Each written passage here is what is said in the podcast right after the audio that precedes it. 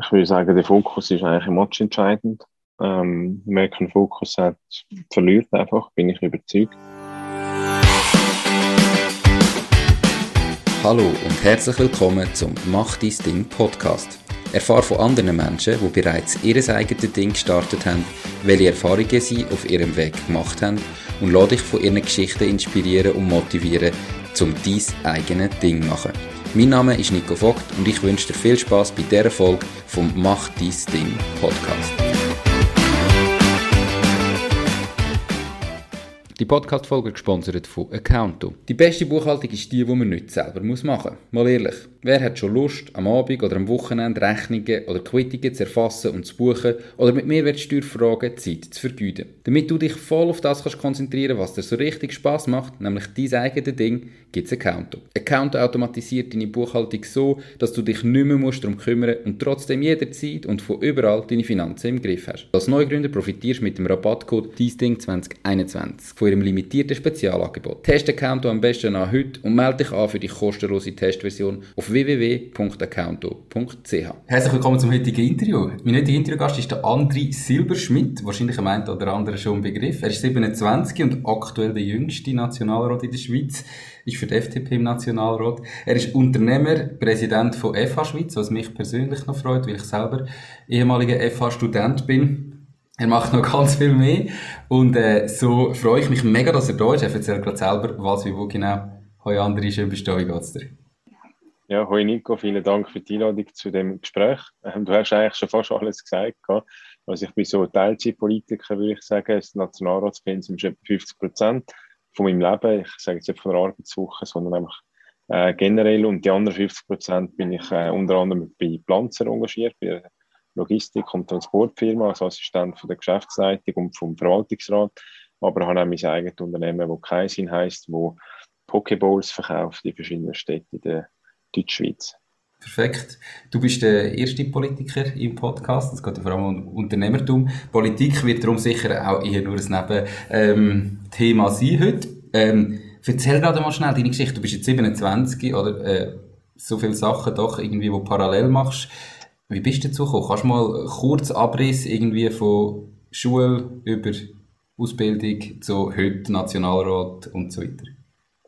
Ja, also eigentlich hat alles angefangen, als ich Gimmick geschmissen habe mit 15. Dann habe ich eine Berufslehre gesucht und dann bin ich zu der Zürcher Kantonalbank, habe das KV gemacht und habe dann im zweiten Lehrjahr einen ersten Austrade halten für die ZKB und das hat mir dann so Freude gemacht, dass ich gefunden habe, ich wollte jetzt etwas unternehmen, aber ähm, habe keine Business-Idee gehabt, sondern bin in die Politik gegangen.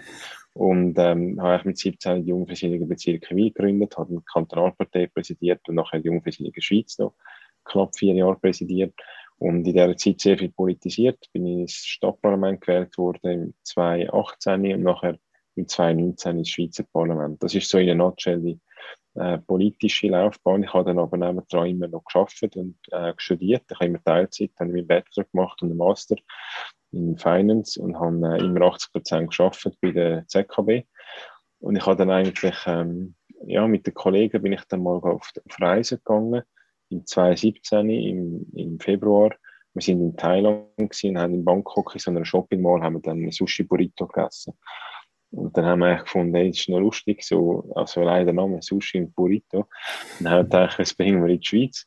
Und äh, ich habe keine Ahnung von dem. Und ich habe den Gastronom gefragt und habe eigentlich gefragt, ob er das für mich umsetzt und ich quasi wie eine Gewinnbeteiligung habe, wie ich die Idee hatte. Und er hat gesagt, das kannst du vergessen, du kannst alles selber machen, aber ich gebe dir einen Raum, oder? Also quasi kommst du einen Platz über ähm, für vier Monate, du kannst das Produkt anbieten, aber du hast das ganze Risiko finanziell, aber hast das ganze Upside. Und er verrechnet einfach etwas für seine Umtrieb.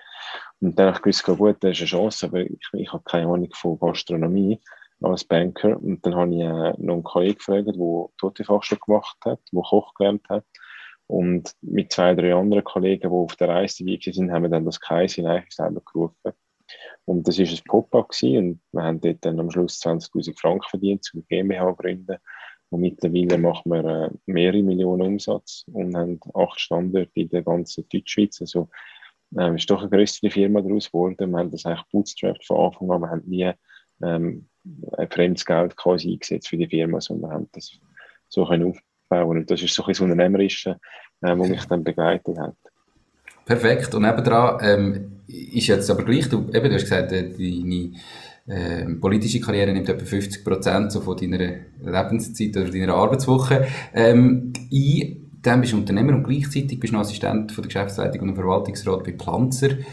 Wie passt das noch drin? Also, warum jetzt nicht irgendwie dann neben der politischen Karriere der Vollfokus auf das Unternehmen?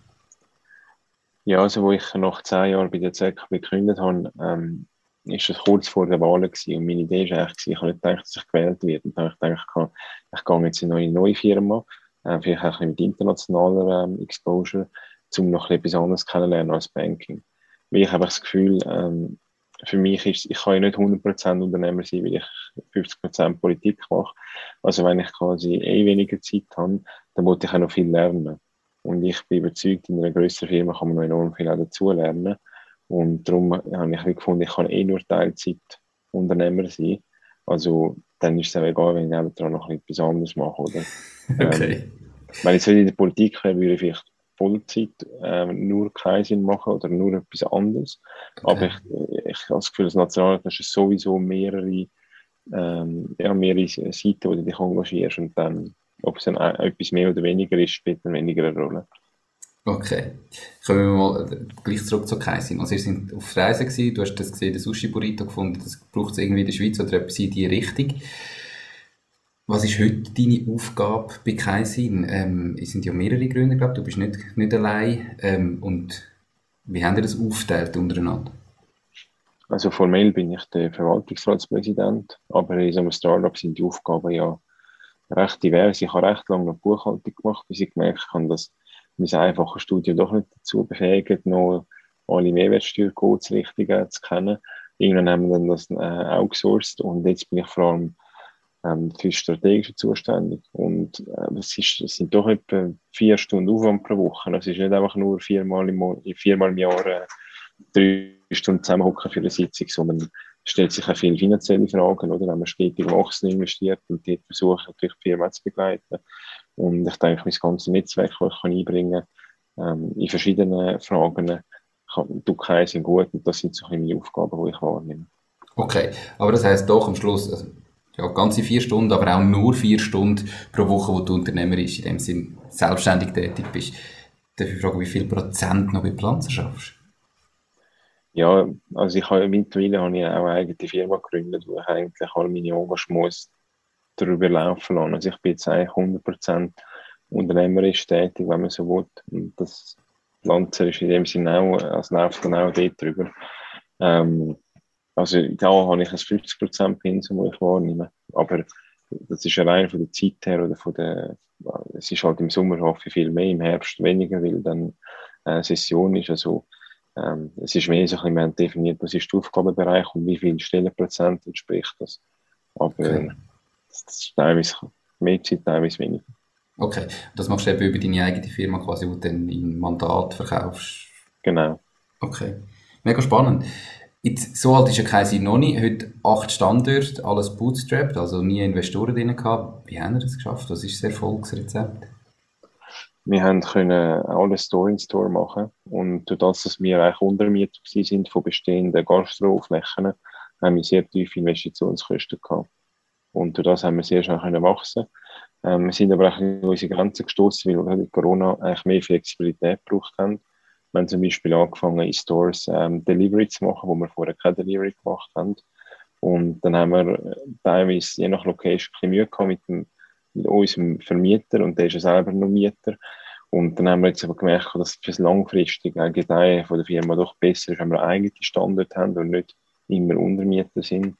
Darum haben wir jetzt angefangen, eigentlich eigene Standards zu realisieren. Also zum Beispiel Oerlikon oder Altstädte äh, haben wir den Innenausbau gemacht das kostet etwa fünfmal mehr, als wenn wir Untermieter sind, also die Investition.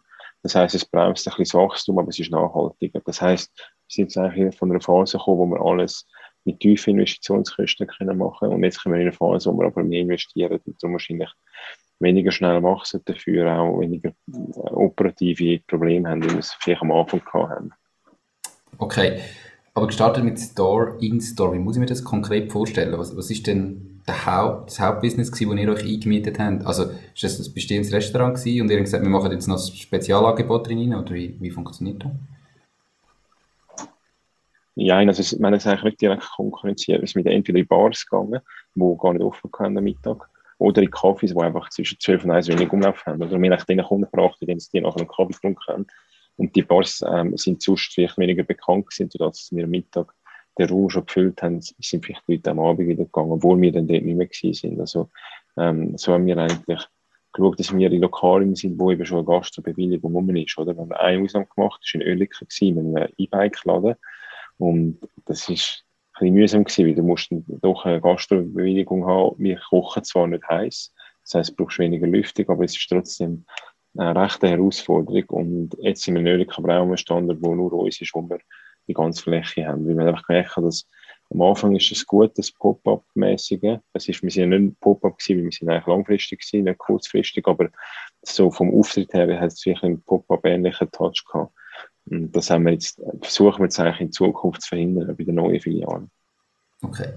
Wo sucht ihr äh, speziell Filialen? Also ist es vor allem etwas, was jetzt im städtischen Bereich funktioniert oder denkst du, das könnte auch irgendwo ländlich funktionieren? ich glaube, wir müssen vor allem in der Nähe von, von Geschäftsliegenschaften sein, von Leuten, die arbeiten, die am Mittag, also wir brauchen ja auch Kunden vor Ort, oder? Wir haben nicht ein riesen, wir machen schon Delivery. Wir wollen eigentlich, dass die Leute zu uns kommen, die Experience haben von dieser Pokéball, wo man sich selber zusammenstellt, Zutaten auswählen, auch Zutaten sieht, oder? Und so ein bisschen die Atmosphäre hat. Und das heisst, wir brauchen eigentlich viele Leute aufs Mal. Ähm, und unsere, unser Erfolgsrezept ist so ein bisschen, dass wir ähm, relativ schnell sind. Oder? Also wenn man kommt und wenn es keine Schlange hat, hat man nach einer Minute den Mittag in der Hand. Und die Herausforderung ist da ein bisschen, ähm, wenn wir aufs Land würden gehen, wo man vielleicht eher auf den Tag verteilt Kunden hat, weniger so alle auf den Mittag, dann hat man halt automatisch mega hohe Personalkosten. Und das ist etwas, wo, wo uns bis jetzt ausgemacht hat, dass wir sehr effizient sind, dass das Personal eigentlich dann geschafft hat, wenn wir Kunden hatten. Und dann haben wir zugemacht und dann haben wir keine Kunden mehr gehabt. Und darum brauchen wir schon eher ähm, Gebiete, wo, wo Unternehmen sind, aber es muss nicht städtisch sein. Oder wenn es auf dem Land einen riesen Komplex gibt, zum Beispiel sind wir auf einem Wartis Campus in Basel, oder? Mhm. Das ist eine Firma, oder? Das funktioniert hervorragend dort. Aber also es zeigt ein bisschen, es braucht einfach ähm, Leute, die arbeiten und Mittagessen. Oder? Okay. Mega spannend. Ähm, du machst so viele Sachen parallel. Ähm, wie bringst du alles unter einen Hut? Hast du irgendwie Tipps und Tricks für Zuhörerinnen und Zuhörer, die vielleicht auch ihr eigenes Ding machen und noch ein bisschen mehr machen wie dass du das anbringst, dass du so viele Sachen parallel kannst machen und gleich ja, hat man bei keinem das Gefühl, zumindest als Außenstehender, dass du es jetzt nur halbpatzig machst? Ja, also für mich gibt es zwei Themen. Das eine ist, wie ist man leistungsfähig und das andere ist, wie ist man effizient. Ähm, zum Effizienz rate ich an, als Buch Getting Things Done zu lesen. Ähm, das ist das Buch, das mich sehr prägt hat, wo sehr einfache Tricks sagen, wie man, wie man produktiv äh, ist oder wird. Ähm, zum Beispiel steht drin, dass alles, was schneller wie zwei Minuten geht zum Erledigen, dass man das sofort soll erledigen und jeder Gedanke, den man hat, jedes To-Do aufschreiben. So habe ich immer einen leeren Kopf, wo ich muss nie überlegen, was sollte ich noch machen, sondern ich habe immer alles abgespeichert in einer To-Do-Liste. Und er sagt auch, man sollte schauen, dass im Postfach nicht mehr als 20 Mails sind. Also wenn ich jetzt schaue, habe ich im Moment fünf Mails in, meiner Post, in meinem Postfach und das letzte ist von vorgestern, oder? Ähm, okay. Also ich, ich habe nicht irgendwie 1000 Mails und habe das Gefühl, oh mein Gott, ich habe keine Übersicht, sondern ich habe eigentlich immer ähm, relativ klare Übersicht. Sieben To-Dos heute und fünf Mails, das steht vom Programm. Und ähm, da habe ich am Abend, weiss ich, dann habe ich auch ein gutes Gefühl, ich weiss, ich kann immer das erledigen, was ich, was ich geplant habe. Ähm, das ist das eine. Dann das andere, wie, wie bin ich leistungsfähig? Ich ähm, schlafe genug, ähm, sicher sieben Stunden. Ich trinke keinen Alkohol unter der Woche. Also fast, also vielleicht sieht man mich mal mit einem Bier. Ich, ich mache es nicht religiös, aber also im Sinne von wirklich jeden Tag. Aber ich versuche keinen Alkohol zu trinken unter der Woche. Und ähm, ich treibe Sport drei bis viermal die Woche. ich würde sagen, das sind so die drei äh, Hauptmaßnahme, dass ich leistungsfähig bin und dann habe ich das Scanning Things Done, wo ich effizient werde und das in der Kombination ähm, gibt mir die nötige Zeit und Energie, für vieles machen zu können. Okay. Das klingt sinnvoll. Hast du für deine To-Dos irgendwie ein Tool, das du nutzt oder ähm, von Hand aufschreiben? Nein, also ich nutze, ich nutze Apple-Erinnerungen, weil ich kann äh, alles, alle meine Geräte in Apple und ich habe einfach gemerkt, sobald ich muss ins, ins Web gehen und dort mich einloggen oder in eine App gehen, die ich sonst nicht brauche, ist das wie so eine Hürde mehr. Und ich muss sagen, das To-Do muss, weil es ist ja nur meine To-Do-Liste. Ich verstehe, wenn man eine Firma hat und vielleicht mit Mitarbeitern, man muss einen Anhang rein tun und Collaborators und so, aber ich brauche nur einen Text und ein Datum, that's it, oder? Und mhm. da finde ich, ist es so basic wie möglich, ist, ist einfach einfach, wie man es dann wirklich braucht. Und wenn man all die Apps hat, ich habe die alle ausprobiert mit Asana und so, und die sind sicher hervorragend, aber ich glaube, als, als Person, nur für sich alleine braucht man das eigentlich nicht, das braucht man vielleicht eher als Firma, wenn man so Projekte so planen tut. Okay, das heißt, du bist auch wirklich ganz alleine, hast du selber noch irgendwo Assistent angestellt, der dich noch unterstützt?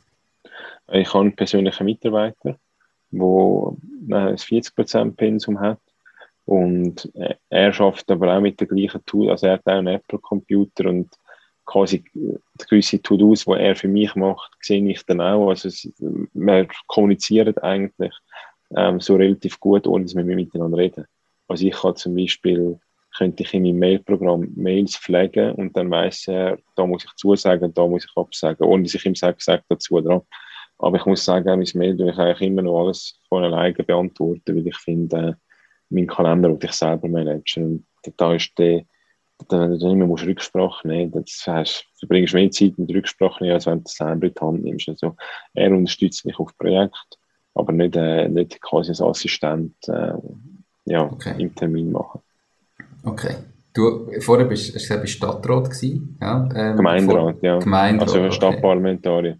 Okay. Ähm, Gemeinderat gewesen und nachher dann in Nationalrat gekommen. Wie verändert sich da der Workload von, vom einen zum anderen Job? Du bist als Gemeinderat, sage ich, hast du einfach neben deinem normalen Leben hast du noch ein Amt. Etwa 15, 20 Prozent.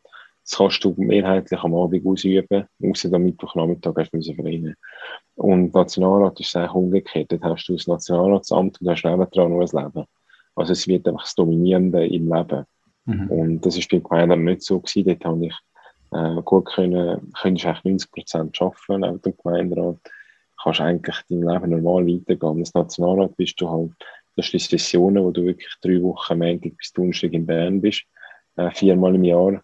Das sind Kommissionssitzungen, wo du zwischen den Sessionen ähm, pro Kommission zwei Tage pro Monat in Bern bist. Und, und all, ja, deine Agenda steht halt wirklich fremdbestimmt. Du kannst jetzt nicht sagen, ich will die Sitzung am anderen Tag haben, sondern sie findet dann statt. Und musst Ferien so richten und so. Also du bist viel, viel abhängiger als das. Also musst dich auch viel mehr ähm, organisieren, als ich das vorher machen musste. Okay. Hat sich da im politischen Umfeld die, ich sage jetzt Corona-Sachen auch ein bisschen durchgesetzt. Also, dass man jetzt für eine Kommissionssitzung vielleicht nicht extra äh, auf Bern muss für die zwei Tage, sondern das remote macht, oder ist das quasi schon so, nein, eigentlich geht man da vor Ort und hocken zusammen? Ja, eigentlich gehst du vor Ort. Also, wir haben eine Sitzung online gemacht, aber nachher geht wieder alles physisch, weil äh, wir tun ja eigentlich Gesetzestext vorbereitet in der Kommission. Das heißt, alles, was in die Session kommt, ist vorher in der Kommission gewesen und tun wir eigentlich den Antrag stellen, abstimmen und wir schreiben eigentlich das Gesetz in der Kommission und im Parlament tust du nur noch darüber abstimmen, äh, über mhm. die also Anträge, Minderheit, Mehrheit, oder? Aber du tust dann nicht mehr ähm, die Sätze abändern eigentlich. Und das heißt, die Kommissionsarbeit ist halt viel auch miteinander reden, ähm, Vorschläge einbringen und da musst du dich ein bisschen spüren und in die Augen schauen. Und so haben wir eigentlich auch trotz Corona können tagen. Wir haben aber Masken müssen anlegen, Plexiglas schieben. Das heißt, ich wie, so immer Cake gefühlt ein bisschen. Aber es ist halt wichtig, dass wir trotzdem können Gesetzesarbeiten fortsetzen Okay, super. Du hast im Du bist vor kurzem im Finanzfabio-Podcast gewesen, den habe ich natürlich äh, mit Freude auch gelost. Ähm, Finde ich ein genialer Podcast für alle, die auch mal irgendwie das Thema Finanzen noch genauer anschauen wollen. Dort hast du am Schluss so eben in einem Nebensatz gesagt, äh, du möchtest das Unternehmen Unternehmertum stärken in der Schweiz. Mit dem bin ich natürlich voll einverstanden. Das ist ja genau mein Ziel mit dem Podcast. Ähm, wie machst du das jetzt auf der politischen Ebene? Was machst du dafür? Gut, das eine sind die rechtlichen Rahmenbedingungen. Ähm, da geht es mir darum, also es fängt bei der Unternehmensgründung an. Ich kann mir vorstellen, wo pendent ist, wo durch den Nationalrat gekommen ist, dass ein Unternehmen vollständig digital gegründet werden Und wenn es möglich ist, kann man hoffentlich nicht digital äh, Rechtsform äh, Umwandlungen machen, digitale Kapitalerhöhung und so weiter. Also das ist ähm, ein Vorstoß, den ich benannt habe. Dann, wenn du die Firma gegründet hast, willst du ähm, vielleicht Kapital äh, raisen. Da geht es um die steuerlichen Rahmenbedingungen für Mitarbeiteraktien, geht es um steuerliche Rahmenbedingungen für Einzelinvestoren, ähm, die wir verbessern ähm, dass zum Beispiel Einzelinvestoren kein Kapitalgewinnsteuer zahlen Dort sind sie in einem Graubereich. Es geht weiter, wenn du Leute anstellen Wenn du Leute aus nicht EU-Staaten einstellen, ist es enorm schwierig, weil wir haben ein Kontingentsystem. Einerseits die Prozesse, andererseits also das Kontingent kommst. Dort bin ich politisch dran, das zu vereinfachen und so weiter. Also das sind, ich sage jetzt mal, so ein die rechtlichen Rahmenbedingungen. Weil ich finde, ein Startup brauchst du eigentlich, du brauchst ähm, Leute, also Ideen und Kapital, oder? Und, und dann musst du eigentlich Action, was ist dann musst du es machen, oder? Mhm. Und mich ein Rahmenbedingungen eigentlich setzen für die ersten zwei Sachen. Das machen muss dann jeder selber, aber dass du gut an Leute ankommst und alle Ideen und dass du Kapital ankommst, oder? Und natürlich in der Umsetzung, die ganze Bürokratie und so weiter, dort versuchen natürlich auch äh, als FDP äh, das, das zu verbessern, oder? Aber das ist halt auch immer eine Frage von Mehrheiten, die wir im Parlament haben oder auch nicht haben. Ähm, das ist so ein bisschen das eine, die rechtlichen Rahmenbedingungen, aber natürlich wollte ich das Unternehmertum auch stärken, indem ich das Leute ähm, motivieren. Ähm, wir, wir haben, ich bin FH Schweiz, ist das ein Schwerpunktthema von mir. FH Schweiz, wo ich präsidiere, ist ja der Dachverband von den FH-Absolventen. Also nicht von den FHs, sondern von den Absolventen. Aber ähm, wir sind natürlich im regen Austausch mit den FHs und ich versuche dort das Unternehmertum zu stärken, dass das eigentlich auch Teil wird von jedem äh, Bildungsgang, wie ich finde. Unternehmerisch denken und handeln ist nicht etwas, was man nur kann als Unternehmer machen kann, sondern kann auch als Angestellter sehr unternehmerisch sein oder Unternehmen und Verantwortung tragen. Und ich, ich finde, das ist eigentlich das Wichtige in unserer Gesellschaft, dass alle Leute, egal ob sie jetzt auf dem Papier Unternehmer sind oder angestellt oder pensioniert, ähm, dass sie äh, mehr Unternehmen kreativ sind, Risiken eingehen, Verantwortung übernehmen. Ich glaube, das macht Gesellschaft am letzten Ende auch aus, wenn alle ähm, nur äh, das machen, was man ihnen sagt, also Dienst nach Vorschrift kommen wir nicht weiter. Absolut, aber ich voll bei dir. Ist das auch der Grund, warum du das, das Präsidium bei der FH Schweiz übernommen hast, oder hat es da noch andere Gründe gegeben, und gesagt hast, mal, das mache ich jetzt? Du tust ja sehr genau auswählen, was jetzt du noch annimmst, ähm, und bist jetzt nicht jemand, der irgendwie noch Ämter sammelt. Genau, ja. Ähm, ja, also ich habe gefunden, ein Verband präsidieren ist schön, weil es ist auch für mich eine neue Erfahrung, oder? Also ich muss sagen, ich lerne da immer viel, oder? Und wo ich dann die Anfrage bekomme vom FH Schweiz Verband, dann muss ich sagen, das passt einfach wie Fuß aufs Auge, weil ich selber FH absolvent bin, weil, weil ich das duale Bildungssystem als, als äh, ehemalige Lernende oder als Banklehrling auch ähm, selber auch miterleben und den Wert davon eigentlich äh, können miterleben und ich habe gefunden, das ist einfach eine schöne Kombination und das ist etwas Sinnstiftendes. Das ist jetzt ein Verband, wo ich gewisse wirtschaftliche Interessen will vertreten sondern äh, effektiv ein Verband, wo man einfach das Bildungssystem, Duale, äh, stärken. Cool, super. Du bist immer sehr aktiv gewesen, nachdem du das Gimmi abgebrochen hast und äh, die 1. August-Rede gehalten hast. Jetzt wieder das Unternehmerische, wo ja im Moment nur vier Stunden in der Woche bei dir einnimmt, aber wie hat sich Also nur keine, nimmt vier Stunden ein. Okay. Ich habe ja noch andere unternehmerische Abenteuer. Okay. Wo ich einfach so ein bisschen mit investieren oder äh, beraten oder so. Okay, also schon mehr. Wie hat sich dein Leben verändert? Seit, jetzt vorher, wo du jetzt einfach äh, politisch sehr aktiv bist und noch geschafft hast, was hat der unternehmerische Aspekt noch zusätzlich in dein Leben gegeben? Vielleicht auch Negatives, also es ist nicht immer alles positiv. Gut, also es ist halt für mich ist eigentlich ähm, vom täglichen, von den Ansprüchen, wo, wo, wo es einem gibt, ähm, ist es ähnlich wie Politik, weil ich finde, das Unternehmen tust etwas, du bist nie fertig. Also, es ist nicht, du hast, ein, ich habe das Gefühl, wenn du sonst noch schaffst, kommst du einen Auftrag über, dann kannst du den abschließen, oder? Und als Unternehmen kannst du immer mehr machen. Das ist in der Politik auch so. Es ist wie, there's no limit, oder? Und ich denke, das heißt, man muss viel besser ähm, Time Management machen, viel besser sich auch Auszeiten nehmen, sich auch rarer machen, schauen, dass man die Ressourcen gut einplanen, weil man eben alles können machen, überall. Ähm, tust vielleicht schneller deine eigenen Ressourcen verschwenden, also falsch einsetzen.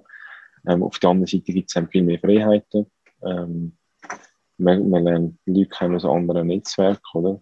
Ähm, ich finde das, also, ich habe das Gefühl, jetzt, äh, das habe ich schon so durch Politik, aber wenn man jetzt nur in Anführungszeichen schafft, dann ist das Netzwerk kleiner, als wenn man unternehmerisch aktiv ist. Und das sind die schönen Sachen und man hat sehr, sehr viel Freiheit und ich denke, das ist eigentlich, was man beflügelt. Da bin ich absolut bei dir, äh, kann ich nur unterstreichen. Was ist bis jetzt im unternehmerischen Aspekt die beste, der beste Moment in deiner unternehmerischen Karriere? Also ich finde es ich find's immer schön, wenn wir, wenn wir stetig können wachsen und, und, und das können organisch machen.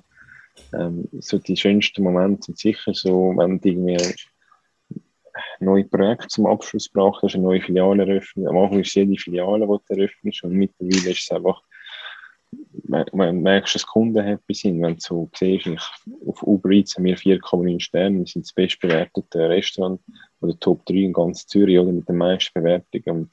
Ich finde das eigentlich glückliche Kunden, glückliche Mitarbeiter, das ist eigentlich das Schönste. Okay. Ihr habt 4,9 Sterne, unzählige ähm, Bewertungen. Wie habt ihr das erreicht? Wie, also, ich meine, es gibt ja eben hunderte von Restaurants äh, in der Schweiz. Wie habt ihr das geschafft, dass ihr irgendwie den Nerv getroffen habt oder dass so viele Leute kommen, ihr so gut bewertet werdet? Was ist das Erfolgsrezept? Also das einer von den Gründer, unser Geschäftsführer, ähm, hat natürlich einen enorm wichtigen Beitrag, weil das Unternehmen wird anders geführt, wenn, wenn, wenn die Person beteiligt ist, oder? Wir haben am Anfang externe Geschäftsführer gehabt und nachher relativ schnell haben wir gemerkt, die sind schon gut, aber es ist nicht das Gleiche, als wenn einer, wo, wo, wo wirklich Skin in the Game hat, also Aktien auch hat, ähm, dann die Unternehmung führen. Und ich denke, das merkt man halt, wenn man bei uns reinkommt, dass es nicht einfach eine, Kette ist, sondern dass auch jeder Standort, dass da wirklich die äh, Qualität, ich denke, am Schluss musst du es über Qualität machen, wenn es, also kannst du es über den Preis machen, aber du kannst sicher nicht alles, also du kannst nicht super sein im Preis, in der Qualität, in der Geschwindigkeit, irgendwann machst du Abstrich, respektive, ähm, bei uns ist es so, ich finde, wir sind jetzt teuer, aber wir sind jetzt auch nicht, ähm, so, also wir sind auch nicht günstig wie ein Kebab, oder? Mhm. Und du hast dafür super Qualität, ähm, gute, fröhliche Mitarbeiter, und ähm, ich glaube, es ist schon ein Trend, dass man sich gesünder ernähren will, gerade über den Mittag. Du willst keine Pizza essen, sondern am Tag von Fleisch einschlagst, oder? Und ich denke, das hilft uns irgendwie. Okay. Jetzt haben wir aktuell acht Standorte, habe ich das richtig im Kopf? Ja. Wohin wollen wir? Mhm. Ja, wir haben jetzt eine Strategietagung. Kommt das Resultat noch nicht vorweg. Ich kann es dir nicht sagen. Das okay. Ziel ist schon, dass wir weiter wachsen. Aber im Moment haben wir es jedes Jahr verdoppelt. Und irgendwann schaffst du eine Verdopplung nicht mehr. Mhm. Außer du willst eine riesige Kapitalrunde machen und einfach wie blöd Umsatz bolzen, aber das wollen wir ja nicht ich denke jetzt, wird das qualitative Wachstum immer mehr ins Zentrum kommen. Ähm, aber es gibt sicher, in Deutschschweiz gibt es ein paar Städte, die spannend werden. Vielleicht gehen wir mal drum und ein, aber es ist eine ganz andere auch Kultur, also Esskultur, oder? Du musst, musst Leute vor Ort haben, die wirklich den Markt kennen und so. Und momentan sind wir so Deutschschweiz fokussiert und es läuft ja gut, dass wir noch nicht zu viel äh, Risiken eingehen, die wir noch nicht genug gut kennen. Oder ich finde immer, man muss Risiken eingehen im Leben, sonst bewegt sich nicht, aber du musst die Risiken gut kennen. Okay. Darum auch wirklich der Fokus auf die Schweiz oder ist auch Internationalisierung irgendwo mal ein Thema gewesen oder immer noch? Ja, man hat schon mal so ein bisschen andiskutiert, aber ehrlich gesagt, ähm, das machst du wahrscheinlich nur, wenn du einen Investor hast, der das Know-how mitbringt. Weil alleine das Know-how aufbauen, ich glaube, äh, da verzettelst du dich völlig, dann musst du lieber den eigenen Markt noch penetrieren. Okay. Cool. Es ist ja gleich nicht alles immer äh, goldig, was glänzt. Ähm, hat es schlimme Momente gegeben? Was war vielleicht der schlimmste Moment jetzt, äh, bei Kaisin in der Geschichte in diesen paar Jahren? wir haben zum Glück noch nie eine Beanstandung gehabt, wegen irgendwie das Lebensmittel nicht gut gewesen wäre. Ich glaube, das wäre ein schlimmer Moment. Oder als Restaurant, wenn quasi ein Kunde Vergiftung hat oder so, oder, oder der Inspektor kommt und sagt, er ist nicht sauber geputzt. Im Gegenteil, ähm, da haben wir bisher eigentlich immer alle Kontrolle und da sind wir auch mit uns selber sehr streng, dass wir da die höchsten Standards aufrechterhalten. Ähm, ja, ein schlimmer Moment. Ich meine, wenn der erste Lockdown kommt und das heisst, jetzt müssen wir alle Filialen schließen, ähm, das ist schon etwas, was du erträumst, oder?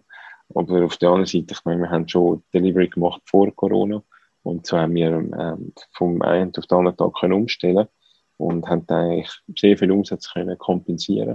Natürlich tief, also verdienen schon nicht auf dem Delivery-Umsatz, aber hast wenigstens ähm, Cashflow.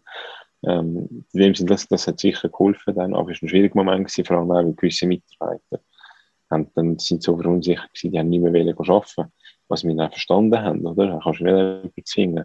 so einer Phase. Aber es ist dann schwierig gewesen, auch Mitarbeiter zu rekrutieren, so äh, Mitte März 2020, oder? Weil, also wenn der Bundesrat sagt, bleiben sie alle daheim und du sagst als Arbeitgeber, kommst in unsere Küche, oder?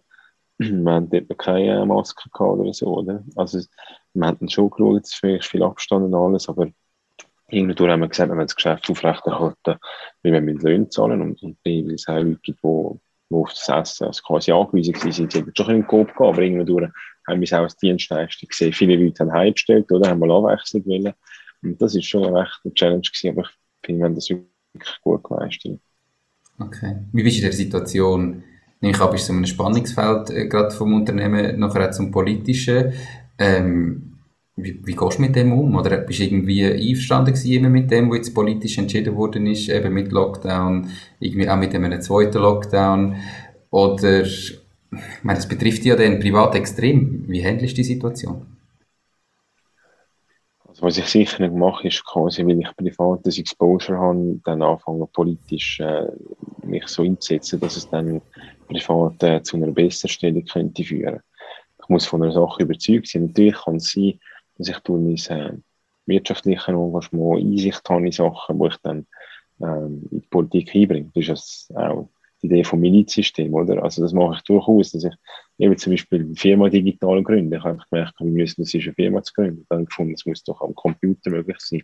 Posten sind gewählt, ist jetzt durch den Nationalrat gekommen, ähm, außer durch den Ständerat. Ähm, also das sind so Themen, aber, aber ich finde jetzt, äh, gerade während Corona, habe ich ehrlich gesagt, ähm, ich habe auch die Bundesratsmedienkonferenzen, ich habe jetzt die nicht kommentiert, oder? Weil, was soll ich sagen? Ich finde, es sollen 15 Leute an Tisch, wo kannst du 10. Also, ich finde das wie so, es ist halt wie es ist, sind die Regeln, oder? Ähm, und ich habe mich dann nie auf Politik fokussiert, wo ich effektiv einen Unterschied machen kann, wo, wo auch planbarer ist, oder? Ein Virus kannst du nicht planen. Aber ähm, wie man kann die Schweiz als ähm, Startup-Nation stärken dann kannst du einen Plan machen und kannst den anfangen umsetzen, oder? Und darum, ich fokussiere mich lieber so Themen als mit Corona-Politik machen, weil ich weiß ja nicht, wie es morgen aussieht. Oder? Okay. Also, dass du auch ganz gezielt, äh, nehme ich auch ein bisschen mit Getting Things dann, dich auf die Sachen konzentrierst, die du kannst beeinflussen. Genau, 100 Prozent, ja. Okay. Wann bist du Bundesrat? Weiß nicht, wahrscheinlich nie. Gibt ja nur sieben in der Schweiz. Also. Hast, äh, aber bist du jetzt erst 27, du hättest ja theoretisch noch äh, eigentlich das ganze Leben vor dir zum, zum Kandidieren. Äh, hast du das ein Thema oder lässt es völlig auf dich zukommen oder äh, denkst du schon an dein, also Ende von der politischen Karriere oder wie geht es weiter mit dir? Also ich denke noch nicht an das Ende, aber ich würde sagen, ich habe mir mal gesagt, ich plane mal vielleicht 10, 12 Jahre Nationalrat. Ähm, und was nachher kommt, vielleicht bleibe ich dann in der Politik, vielleicht auch nicht, aber ich finde immer wichtig, wenn man sich selber mal ein Ende, auch wenn es erst in zehn Jahren ist, planet, setzt man sich damit auseinander, mit was verdiene ich dann das Geld nach der Politik, oder? ich finde es schade, wenn man, wenn es Politiker gibt, wo man einfach von außen her muss sagen, gut, die leben eigentlich von der Politik, oder? Und, aber ich, ich plane nicht so weit raus, muss ich sagen, ich plane so ein, zwei Jahre, am rollierend mein Leben und gebe mir jetzt mal politische Perspektive für zehn Jahre, aber vielleicht ja, gibt es mal das Thema Regierungsrat, Ständerat, Stadtrat, ich weiß es nicht, aber nicht in den nächsten Jahren. Oder? Also ich habe mir eigentlich gesagt, dass in den nächsten Jahren Nationalrat sein Okay, perfekt. Die Podcast-Episode wird gesponsert von Knows, knows.com, der Schweizer Marktplatz für jeden Auftrag. Du findest auf nose.com einfach, sicher und zu einem fairen Preis für jede Aufgabe Menschen, die dich im privaten oder beruflichen Alltag unterstützen können.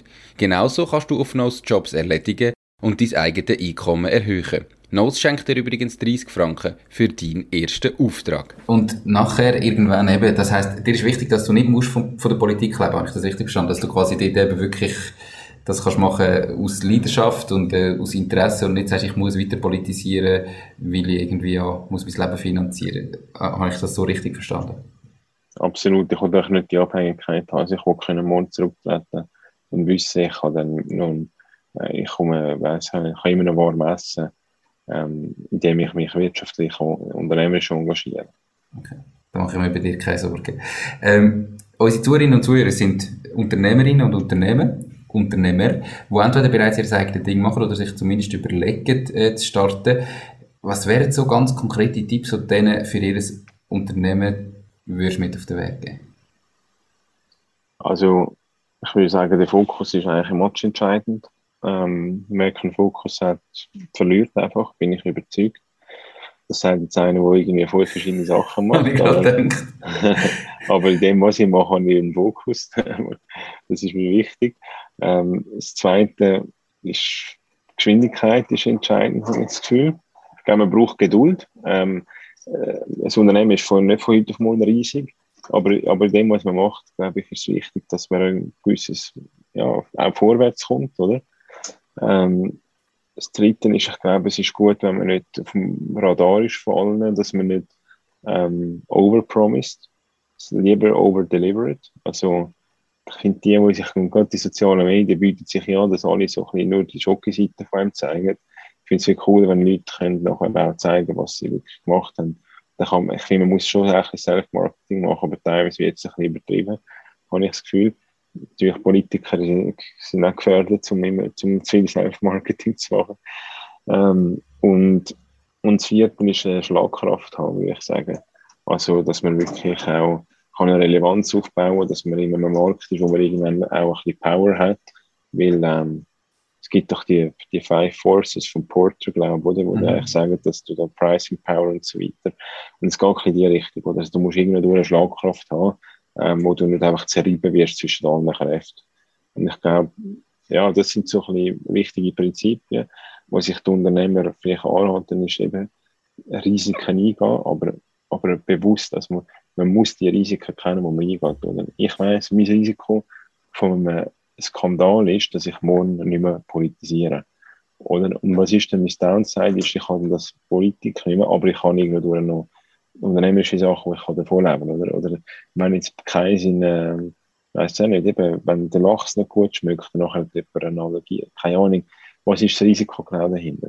Und ich finde es das wichtig, dass man sich, also ich habe das vom Buch ähm, Black Swan von Nassim Taleb, der hat mich recht geprägt, weil, weil er eigentlich von Risiken redet, vor allem von Tail Risks. Und er hat das Problem, dass viele Leute haben so viel Risiko-Exposure, wo sie gar nicht kennen, und dann passiert etwas und plötzlich hittet sie das eigentlich, der Risk-Event. Und sie sind sich gar nicht bewusst, dass sie eigentlich dort, dort ein Exposure haben, oder?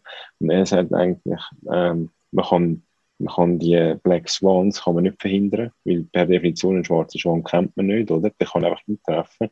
Aber wenn man alle seine Risiken kennt, kann selbst ein schwarzer Schwan eigentlich einem nicht ruinieren, oder? Weil man weiß genau, wo, wo ist eigentlich mein Downside-Potenzial. Und das finde ich enorm entscheidend, dass man sich der Risiken bewusst ist, um reingeht. Aber man soll es eingehen. Ich wollte jetzt mhm. nicht sagen, dass wir alle risikoavers wären. Im Gegenteil, es gehen mehr Risiken ein, aber solche, die ihr könnt managen oder? Weil ich habe in der Finanzmarkttheorie gelernt, Risiken werden immer entschädigt, oder? Also, wenn du äh, Geld anleihst, wirst du über 40 Jahre, wenn du Aktien kaufst, wirst du mehr Return haben, als wenn du Obligationen kaufst. Weil es mehr Risiken dahinter hat. Das heisst, äh, das, das zählt auch fürs Unternehmerische und fürs Private. Oder? Mehr Risiken wird entschädigt. Aber natürlich nur, wenn es gute Risiken sind. Man kann nicht dumme Risiken eingehen, die werden nicht entschädigt. Mhm. Also man kann auch eine Ölplattform jetzt kaufen. Oder? Es ist wahrscheinlich schwierig, dass das in 20 Jahren Geld abwirft. Oder? Okay, also das Risiko wirklich anschauen, analysieren, kalkulieren und sagen, mal, bin ich bereit einzugehen, ähm, hat das höheres Upside wie Downside und dann machen ähm, und nicht einfach blind. Das Black Swan ist ja vor allem eben gerade in der Finanztheorie sehr bekannt. Ähm, jetzt hast du eigentlich schon zwei Bücher genannt. Eben Black Swan und Getting Things Done. Gibt es weitere Bücher, die du Zuhörerinnen und Zuhörer kannst empfehlen die dich weitergebracht haben? Und wie wichtig ist Lesen für dich? Also, braucht ja auch noch mal Zeit. Wie handelst du das in deinem Leben? Ja, es ist eigentlich sehr wichtig. Und ich versuche schon so ein bisschen, vor allem in den Ferien, aber auch teilweise vor dem Einschlafen noch ein bisschen zu lesen ich bin jetzt wie ein Opa, aber ich finde es wirklich noch, ich finde es inspirierend. Also ich hole viel Inspiration dort. Ähm, ich habe jetzt gerade das Buch fertig gelesen, Magie des Konflikts vom Sprenger, das ist einer der berühmtesten deutschen Wirtschaftsberater. Und er beschreibt eigentlich so ein bisschen das Wesen von einem Konflikt und sagt eigentlich, du kannst Konflikt nicht lösen, sondern du kannst Konflikt managen. Und ich habe es enorm spannend gefunden, zum Beispiel ein Aussage, der sagt, ist die einzige Konstante von jedem Konflikt bist du selber, oder? Weil, also jeder Konflikt, den du hast mit dir oder mit jemand anderem, die einzige Konstante bist du, oder? dass du das mal anfängst anders denken und Konflikte nicht nur beim anderen das Problem siehst, sondern auch dir überlegst, bist, du überhaupt einen Konflikt eingehen? Weil du kannst auch sagen, die Person interessiert mich nicht, oder? Ähm, und eigentlich, wenn du einen Konflikt eingehst, machst du das bewusst auch, weil du die Beziehung willst stärken willst. Sonst kannst du den Konflikt nicht ein, oder? Wenn dir jemand oder etwas gleich ist, dann, dann will ich gar nicht darüber Gedanken verschwenden.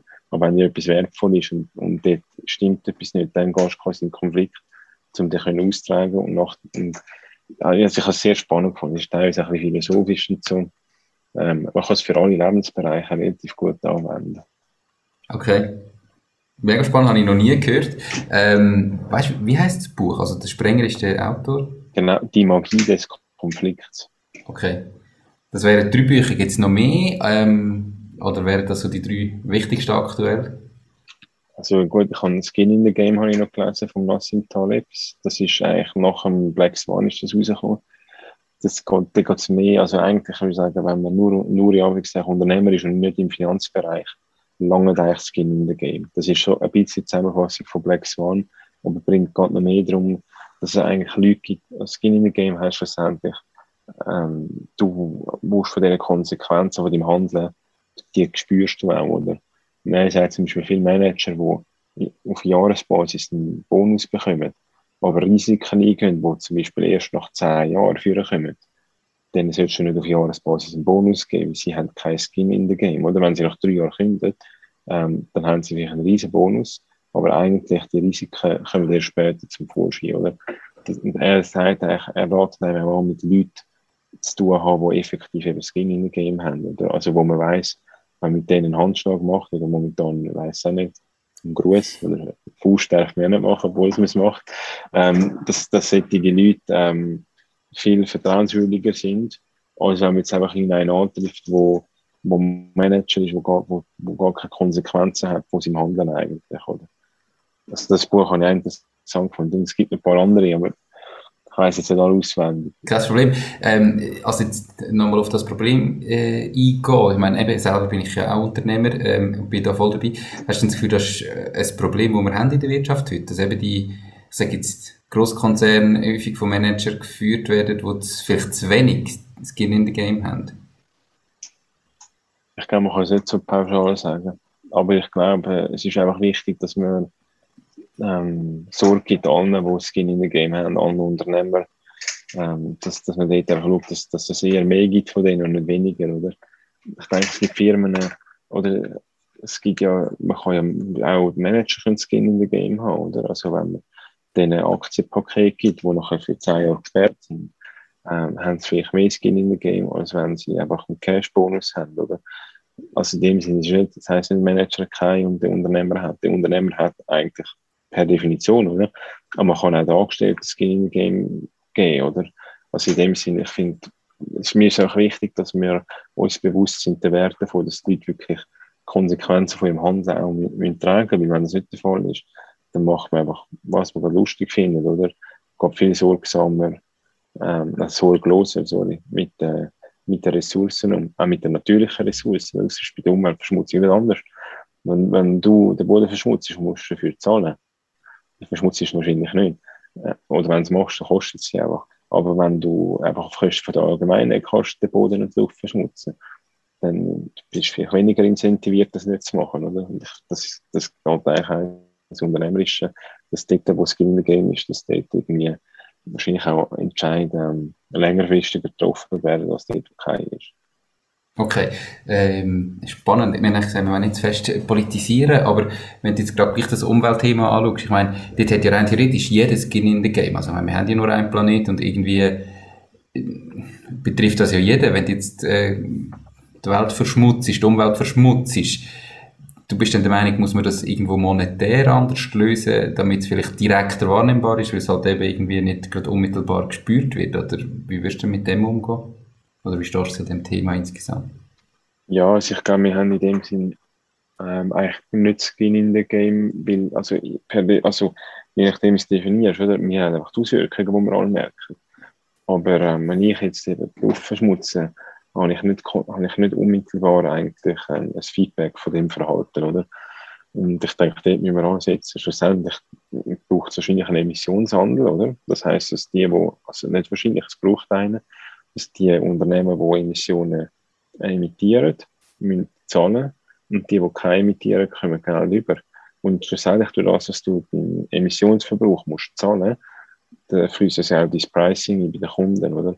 Das heisst, ich bin auch weniger ein Fan, dass man am Kunden sagt, jetzt musst du, weiss ich nicht, hast ein Flugticket abgegeben von 10 Franken auf London, sondern du würdest lieber den Flugzeuggesellschaften sagen, ihr müsst einfach schauen, dass ihr irgendwie bis im Jahr 2050 äh, netto null sind, oder? Und wenn ihr da noch kommt, ob ihr eure Emissionszertifikate kauft oder ob ihr Sustainable äh, Fuels einsetzt, die keine äh, CO2-Emissionen haben, ist mir eigentlich gleich, oder?